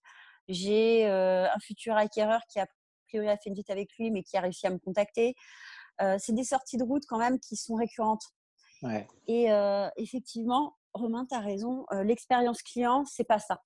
C'est pas ce qui est demandé. Et le problème de cette expérience client, elle a, elle a un enjeu qui est, qui n'est pas négligeable pour nous. C'est que si la personne vit une mauvaise expérience, eh bien, elle va venir nous chercher sur nos honoraires. Mmh. Mais il y avait ça de noter dans le mandat, j'ai pas eu ça. Mais j'apprends que vous avez un code de déontologie dans votre profession et en fait, vous êtes hors des clous sur cinq articles. Mmh. Donc attention, Attention, on, va essayer de, un maximum de d'upgrader notre, notre métier, euh, de, d'avoir une qualité de service euh, qui non seulement est méritée hein, par nos clients, parce que euh, quand, quand on en discute, effectivement, on a souvent tendance à dire ah là, là mais les clients, ils sont difficiles à gérer, ils sont, ils sont exécrables. C'est pas vrai. C'est pas vrai du tout. C'est juste que ce fameux premier rendez-vous où on explique comment on va travailler et quelle, est, quelle va être notre valeur ajoutée en termes de partenaires, il a mal été fait. Donc il y a de la déception des deux côtés. Mais on est fautif à ce moment-là. Ce n'est pas le client qui est fautif. Et il mérite une expérience client qui, qui est pertinente et, et, qui correspond à ce qu'on a proposé. Mmh Est-ce que tu formes des, des, gens en Bretagne? Parce qu'ici, il y a du boulot. Hein. Non, non, non, je ne forme pas de gens en Bretagne euh, parce que nous, on n'est pas encore sur la Bretagne. J'en ai formé dans mon précédent réseau, oui, mais sur l'immobilier commercial. Ok. Mais il y a du boulot partout. C'est pas qu'en Bretagne. c'est, euh, on regarde tout simplement euh, Facebook ou Google et on regarde les avis certifiés. Il y a des grands moments de solitude quand même quand vous lisez ça. Hein. Ouais, mais complètement. Hein. C'est euh, même hein, voilà, des offres pas transmises. Tu passes, tu passes deux heures à, étudier un, un projet. tu fais ton offre qui est corrélée tout à fait avec ce que la personne présente. Et puis il te dit non, non, non, non, je ne peux pas présenter, ça ne passera pas. Et si, si, je le présente, je perds mon mandat. Mais tu sers à quoi en Alors fait Alors que c'est obligatoire. Tu sais ah que les offres, en fait, on a 24 heures. Elle, toute offre doit être proposée. Ça, c'est notre code de déontologie. Mmh. Quand bien même, on sait que le vendeur va dire non. Mais ça aussi, ça se passe dès le fameux premier rendez-vous c'est de leur réexpliquer à nos vendeurs, à nos acquéreurs, voilà, monsieur le vendeur, ce qui va se passer, c'est qu'il est possible que, alors on a beaucoup de chance, il y a une offre prix, on est d'accord, on considère que, que, le deal est conclu. Maintenant, on peut avoir aussi des offres qui sont en dessous du prix Et quand bien même l'offre est largement en dessous du prix, moi, mon obligation légale en tant que professionnel de l'immobilier, c'est de vous en parler. Mmh Ça, c'est rarement le cas. Et ben, le, jour où on va mettre les, doigts dedans, où on va contrôler correctement, c'est ça, c'est pas professionnel. Alors, c'est pas professionnel par rapport à, notre premier client, qui est le vendeur au démarrage, hein, puisqu'on n'a pas encore de, prospects euh, potentiellement acquéreurs à venir.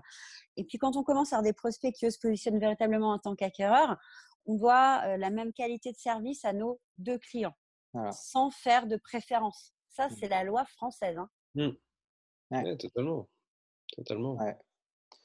Quand c'est qu'on verra des, des, des, boutiques Julie Douarin partout en France ah! avec des agents qualifiés, je dis bien.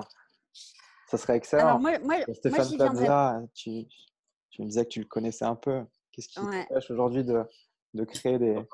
De faire mieux. De faire mieux que lui? Non. Alors moi, j'y viendrai pas parce que euh, parce qu'en fait, euh, lancer une franchise, euh, c'est énormément de travail. ça, c'est pas c'est pas trop le sujet, hein. mais c'est surtout que j'aurais cette impression de perdre ma liberté. Ok. Et que je ne pourrais pas garantir. Et même si Stéphane a eu effectivement énormément de, courage de, de, de, mise en place, en tout cas pour ce réseau-là, on ne peut pas être garant quand on, est, euh, quand on est tête de réseau de la qualité de service des personnes que vous avez formées et ça, ça m'embête. Pourquoi? Parce que tu vois les, acteurs en formation, euh, ils sortent, ils ont euh, prêché ta bonne parole hein, en leur disant voilà ce qui se passe, voilà comment on imagine le consultant immobilier euh, parfait les premières opérations se passent bien et puis bizarrement, euh, par la suite, tu vois des mauvaises pratiques qui arrivent et euh, j'ai pas le, don d'ubiquité. Mmh Donc imagine-toi sur 5, 10, 15, 20, 50 points de vente, comment veux-tu être partout? Après, c'est une organisation. Tu vois, les, Apple Store aujourd'hui, tu as toujours le même mmh service et tu as toujours des geeks qui te, qui te vendent, qui te vendent un truc, qui, s'y mmh. connaissent déjà d'une et qui vont te vendre un, plus une vision que, que, euh, que le produit en lui-même. Et c'est ça qui manque aujourd'hui dans, les, dans ces, dans ces services-là, en fait. C'est que c'est plus de, de, de, de, la commission, en fait. C'est, mmh, bien sûr, en fait, statut indépendant. Et, c'est pour ça que ce, cette philosophie que tu as et cette vision que tu as du marché, elle, est, elle peut être super bénéfique, en fait, pour le marché. Alors, je ne suis pas en train de te convaincre à essayer de, de, de, monter ta franchise ou pas, hein, mais je pense que voilà, ça, ça, ça, pourrait être ultra bénéfique en tout cas pour le marché actuel. Parce que c'est tous ces intermédiaires-là qui, qui, qui sont, excuse-moi, hein, mais ils, sont nuls. quoi. Et il, y en a plein. Les, ah, parfois, tu es même, es même gentil. C'est même, même pas avoir le niveau. Ah, tu, tu, tu, peux y aller si tu veux. non, parce que j'ai quand même des confrères qui sont exceptionnels aussi. Ah, dire. C'est-à-dire qu'on on il y en aura toujours, c'est sûr. Voilà. Et, et cela, par rapport à la qualité de travail, l'engagement, mmh. l'accompagnement, moi, je suis ravie de travailler avec eux et de, et de les voir aussi réussir, hein, et quel que soit le réseau confondu. Euh, maintenant, sur cette mise en place de, franchise, euh, je pense que ça passera, et, ça c'est euh, un des sujets moi, qui me tient profondément à cœur, et je vous en avais un petit peu parlé avant qu'on lance le podcast, c'est la formation. je pense qu'il va falloir que tout le monde se dise à un moment donné que tout le monde ne peut pas être agent immobilier et qu'on n'est pas agent immobilier suite à une semaine de formation, puis après 14 heures par an. C'est pas possible. Non. Et, ils se retrouvent en plus malheureusement parce que parce que y en a qui essaient vraiment super bien faire leur métier, mais qui n'ont pas cette cette possibilité de, de faire plus d'heures de formation.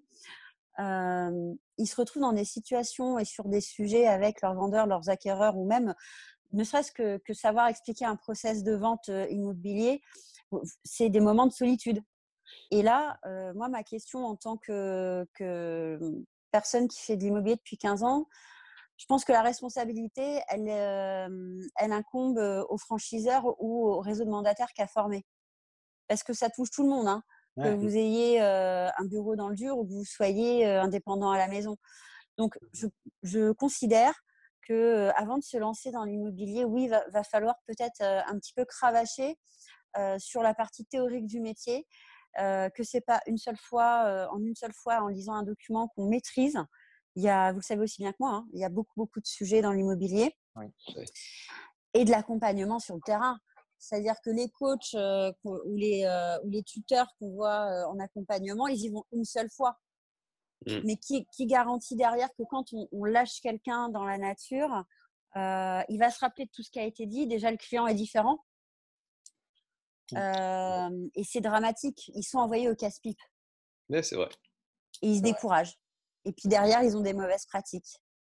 Parce qu'ils essaient absolument de récupérer cette fameuse com. Ils prennent plus de plaisir et donc ils arrêtent l'immobilier en trois mois. Mais l'image a quand même été écornée. Ouais. Est-ce que tu as des stats par rapport à, ça en fait? Tu as, des stats peut-être que tu as, as, à nous dévoiler euh, par rapport à, la, durée des. Combien de temps en fait un agent va rester dans un, dans un, seul et même réseau euh, Ou le taux d'échec ou... Ah, tu as, deux questions là. Alors. Ouais, ouais, ouais. En fait, tout réseau confondu, si, euh, si, je te lissais un petit peu les stats, on considère que euh, tu as un taux d'écrémage, donc entrée-sortie d'un consultant euh, immobilier, tu as 25% de l'effectif qui va changer sur une année. OK. Hein? Quel que soit le, le, le, background, hein, que ce soit quelqu'un qui, est, qui est déjà fait de l'immobilier ou quelqu'un qui soit un ancien directeur financier ou un ancien commerçant ou un ancien prof, peu importe le background. C'est 25% chez tout le monde.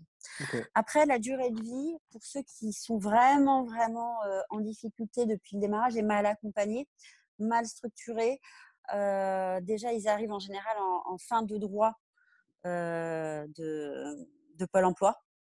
Donc, ils vont durer trois mois. Et ils vont être obligés d'aller chercher un emploi, un emploi en CDD ou en CDI parce qu'ils ont épuisé leurs droits. Ok. Et, bien évidemment, ils ne restent pas dans l'immobilier. Mmh c'est dingue. Mmh. Et quelle est ta vision un peu par rapport à, ce qu'on disait euh, On parlait de, tu vois, des franchises ou des indépendants. Comment tu vois ce, marché-là dans les années à venir? Alors, on a une particularité en France.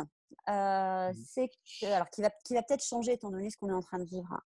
Euh, les Français aiment euh, quand ils, vont euh, quand ils vont avoir un projet immobilier, aiment rentrer dans un endroit qui est cirqué, qui est marketé en tout cas et adossé à une marque. Donc la franchise pour moi, elle va persister. Ça, c'est évident, mais elle va persister parce que déjà en France, il y a, y a, quand même des grandes maisons. Alors, je ne sais pas si j'ai le droit de les citer.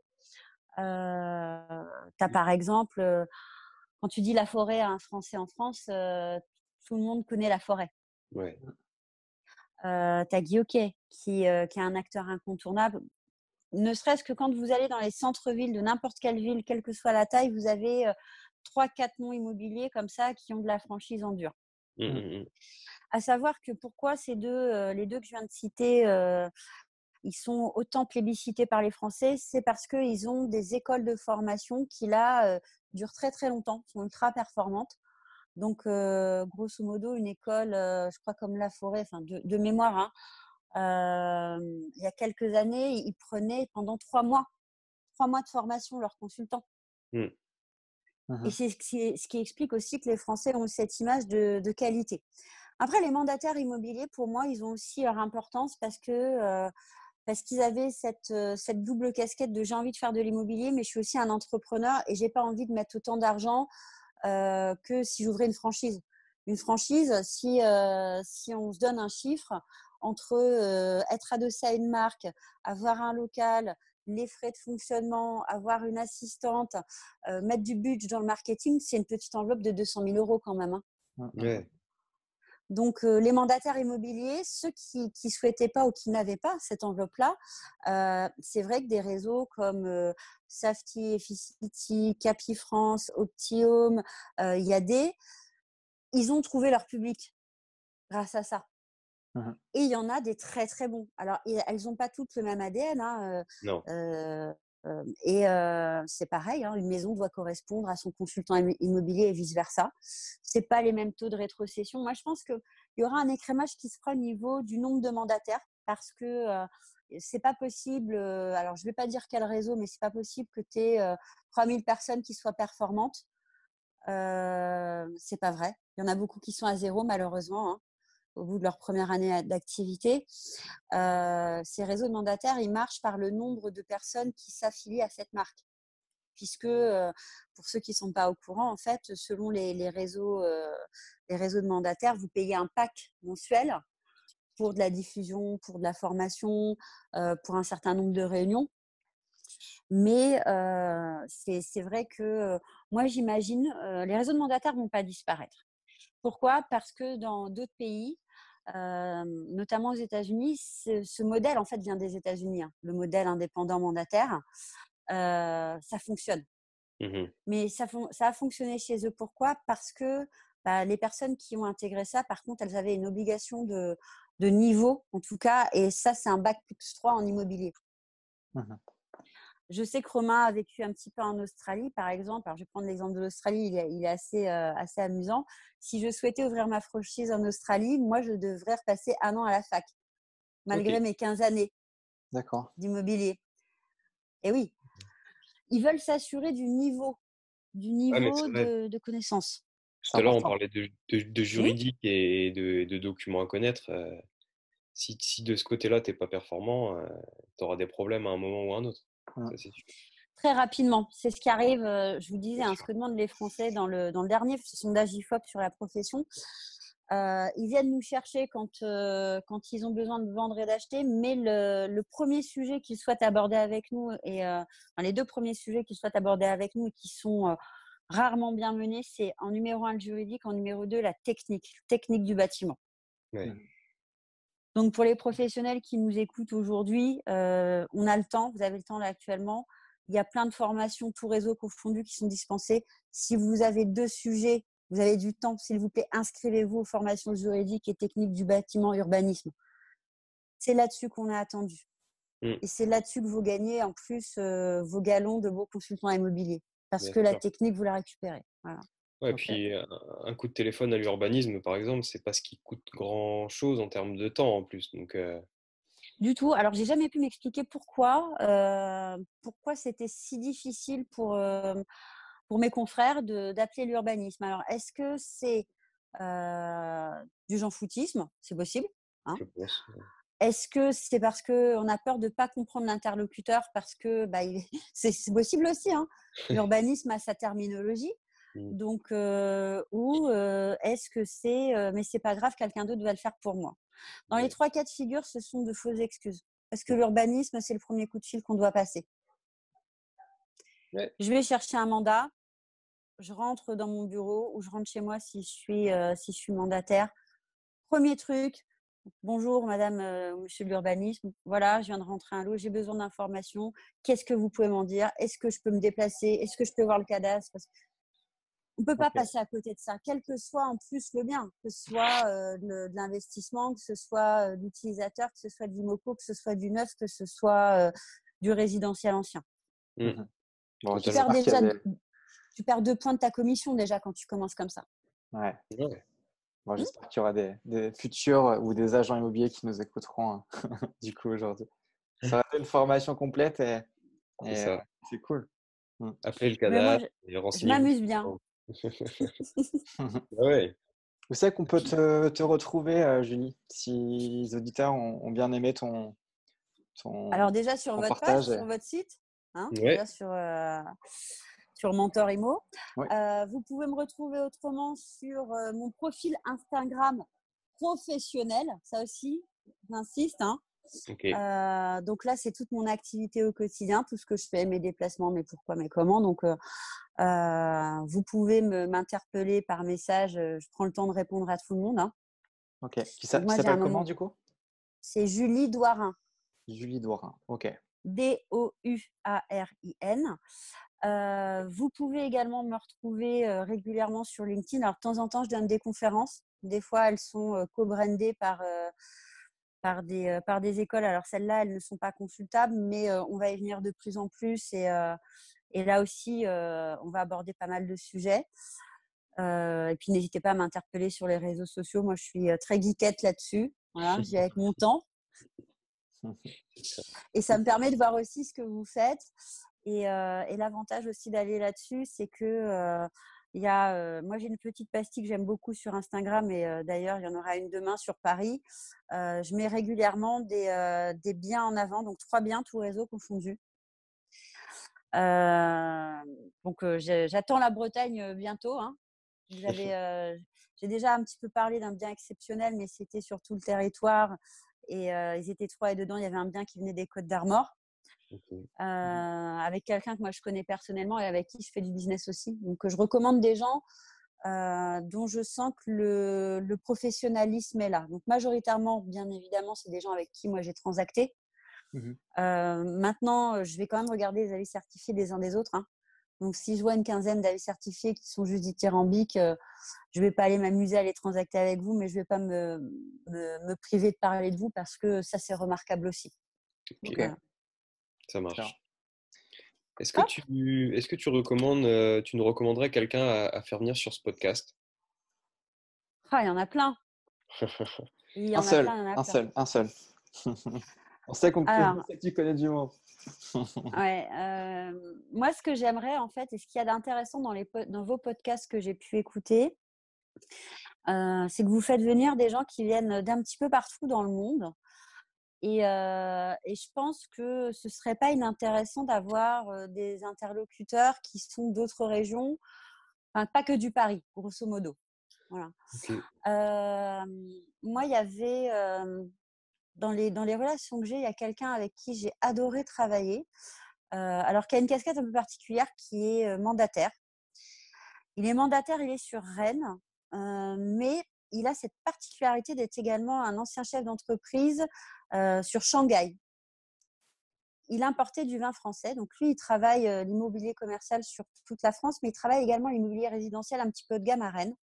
Ok. Il s'appelle euh, Sylvain Lacheteau. C'est quelqu'un qui parle très très bien. on le voit de temps en temps à Paris parce qu'il vient faire aussi des conférences sur le milieu du luxe pour les acteurs chinois. D'accord. Euh, et, en plus, il a une voix plutôt sympa, donc en podcast, ça passe bien. Autrement, il y a une personne moi, que j'aime beaucoup, aussi mandataire. Donc, ouais, mmh. comme, comme quoi, euh, les mandataires, euh, il y a quand même aussi du très très bon. C'est une mmh. ancienne notaire. Elle est très calibrée juridiquement, elle. elle se trouve dans les Côtes d'Armor. Ok. Elle s'appelle Audrey Bourra et elle est non seulement mandataire, mais elle est aussi coach d'une équipe de 5 ou 6 personnes. Et moi, je l'ai fait, je l'ai fait intervenir personnellement et j'ai été bluffée par la technicité juridique. D'accord. Et c'est comme vous un entrepreneur. D'accord. Bon, rendez-vous pris du coup. Et puis il y a plein d'autres noms, mais ça, je vous en donnerai. Après, moi, je pense aussi ce qui, ce qui pourrait être intéressant pour vous, essayez d'aller d'aller attraper un, jeune diplômé il aura une dynamique sur le digital peut-être que d'autres n'auront pas. Mmh ok. C'est important. Ah bah aujourd'hui, ça fait aussi partie de notre métier. C'est primordial. Ouais, tout à fait. Voilà. Quelle est ton actu euh, dans les semaines, dans les mois à venir, euh, Julie? Eh ben déjà recommencer à travailler en vrai. physiquement. Ouais. non, revoir, revoir mes confrères, mes, clients, même si on a gardé le lien. Hein. ce, qui est, ce qui est important aussi sur cette période, il y a une, vraie question sur comment on aborde nos clients. je pense que la première des choses, ils nous ont confié des biens à vendre ou à acheter et on se connaît, c'est d'avoir passé un petit coup de fil pour savoir comment eux ils allaient. Mmh il y a une dynamique sur comment prospecter en ce moment. Moi, j'ai un avis assez tranché là-dessus. C'est pas le moment de prospecter, c'est le moment de rassurer. De toute façon, mmh. les gens vont venir automatiquement et surtout dans des moments de vie qui vont pas être faciles à gérer. Donc là aussi, il faut, faut, se préparer à ça. Mmh. Comment j'aborde un client qui a perdu quelqu'un du Covid ou qui l'a eu euh, comment j'aborde, je sais pas, une fratrie qui vient de perdre euh, sa maman et, euh, et, comment je gère une indivision de succession, toutes ces choses-là? Quel terme je vais employer, pourquoi je vais l'employer? bien évidemment, on n'est pas psy, hein, mais il va falloir qu'on enrobe aussi notre, notre discours parce que c'est violent humainement pour eux. Ouais. Donc j'ai hâte de retrouver mes clients, ça c'est clair. J'ai pas mal de projets moi à venir sur septembre, donc beaucoup beaucoup de travail, mais j'en dirai pas plus pour le moment. On va rester dans le teasing. On aura l'occasion de t'interviewer, je pense, après septembre. je vais t'envoyer ma note, dis donc deux fois. non, avec grand plaisir, avec grand plaisir, bien évidemment.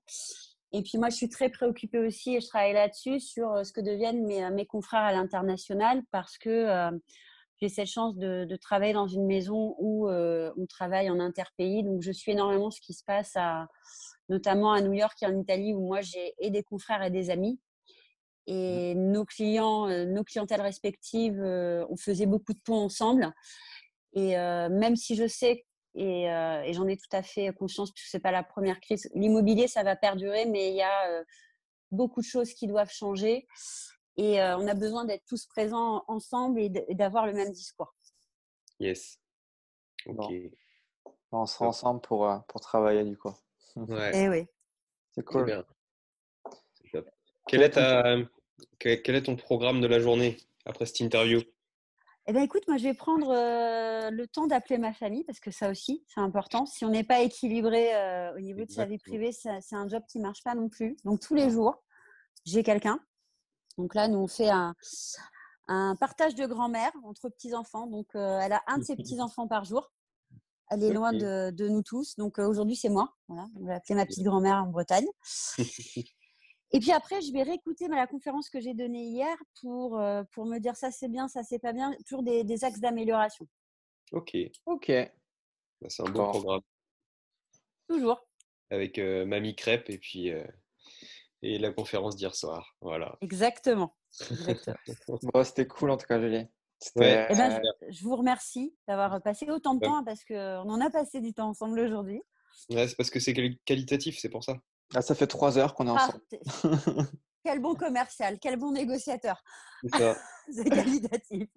Bien sûr. non, mais c'est vrai. Tu as, une belle vision des choses. Et, moi, je te, moi, on ne te connaissait pas euh, avant, avant cette interview euh, qu'à travers les réseaux. Et, c'est une, belle, une belle découverte, c'est une belle rencontre. Donc, c'est cool. ça laisse la porte ouverte à, beaucoup, de, beaucoup de choses. Et j'espère que ça aura aiguiller les, un max de, de, personnes en fait qui, qui auront. C'est l'avantage du, du confinement, si tu veux, c'est qu'on a pris le temps de se parler. Et je pense mmh. aussi que là-dessus, il y a des axes d'amélioration pour tout le monde. Ouais, euh, c'est qu'on n'ose pas demander, c'est qu'on n'ose pas parler mmh. et que euh, on reçoit tous des mails en nous disant j'aimerais bien vous parler et que d'un côté comme de l'autre, on ne prend pas ce temps-là. Là, on mmh. avait le temps, donc ça nous permet de voir un petit peu aussi euh, ce que font les confrères. Vous êtes également des confrères, hein, même si c'est un, un, c'est axé beaucoup mentoring chez vous, mais vous faites quand même pas mal d'opérations. se dire, bah, tiens, là, on va se prendre ce temps-là, on va se parler entre nous, et puis bah, on ne se connaissait pas, mais on a peut-être des choses à faire, on a peut-être en tout cas une vision du métier qui, qui se ressemble. on a eu trop tendance à passer à côté parce qu'on est pris dans le rythme du taf. parce qu'on se dit ah bah non elle elle est forcément à Paris donc elle me parlera pas moi, je l'ai entendu aussi plusieurs fois. Mais tout le monde est accessible, en fait. Ah, tu sais, les Bretons sont assez, assez difficiles avec les Parisiens. Donc, euh, c'est vrai que. Heureusement que je suis bretonne. c'est ça. Bon, merci Julien, c'était cool. Je vous remercie à tous les deux et puis euh, je vous souhaite plein de bonnes choses pour la suite et encore plein de beaux podcasts. Bah, écoute, plein de bonnes choses pour toi aussi. On, te, on te renvoie le, la balle. La balle, tout à fait. Merci Julie. Merci à vous deux. À très bientôt. Ciao, ciao.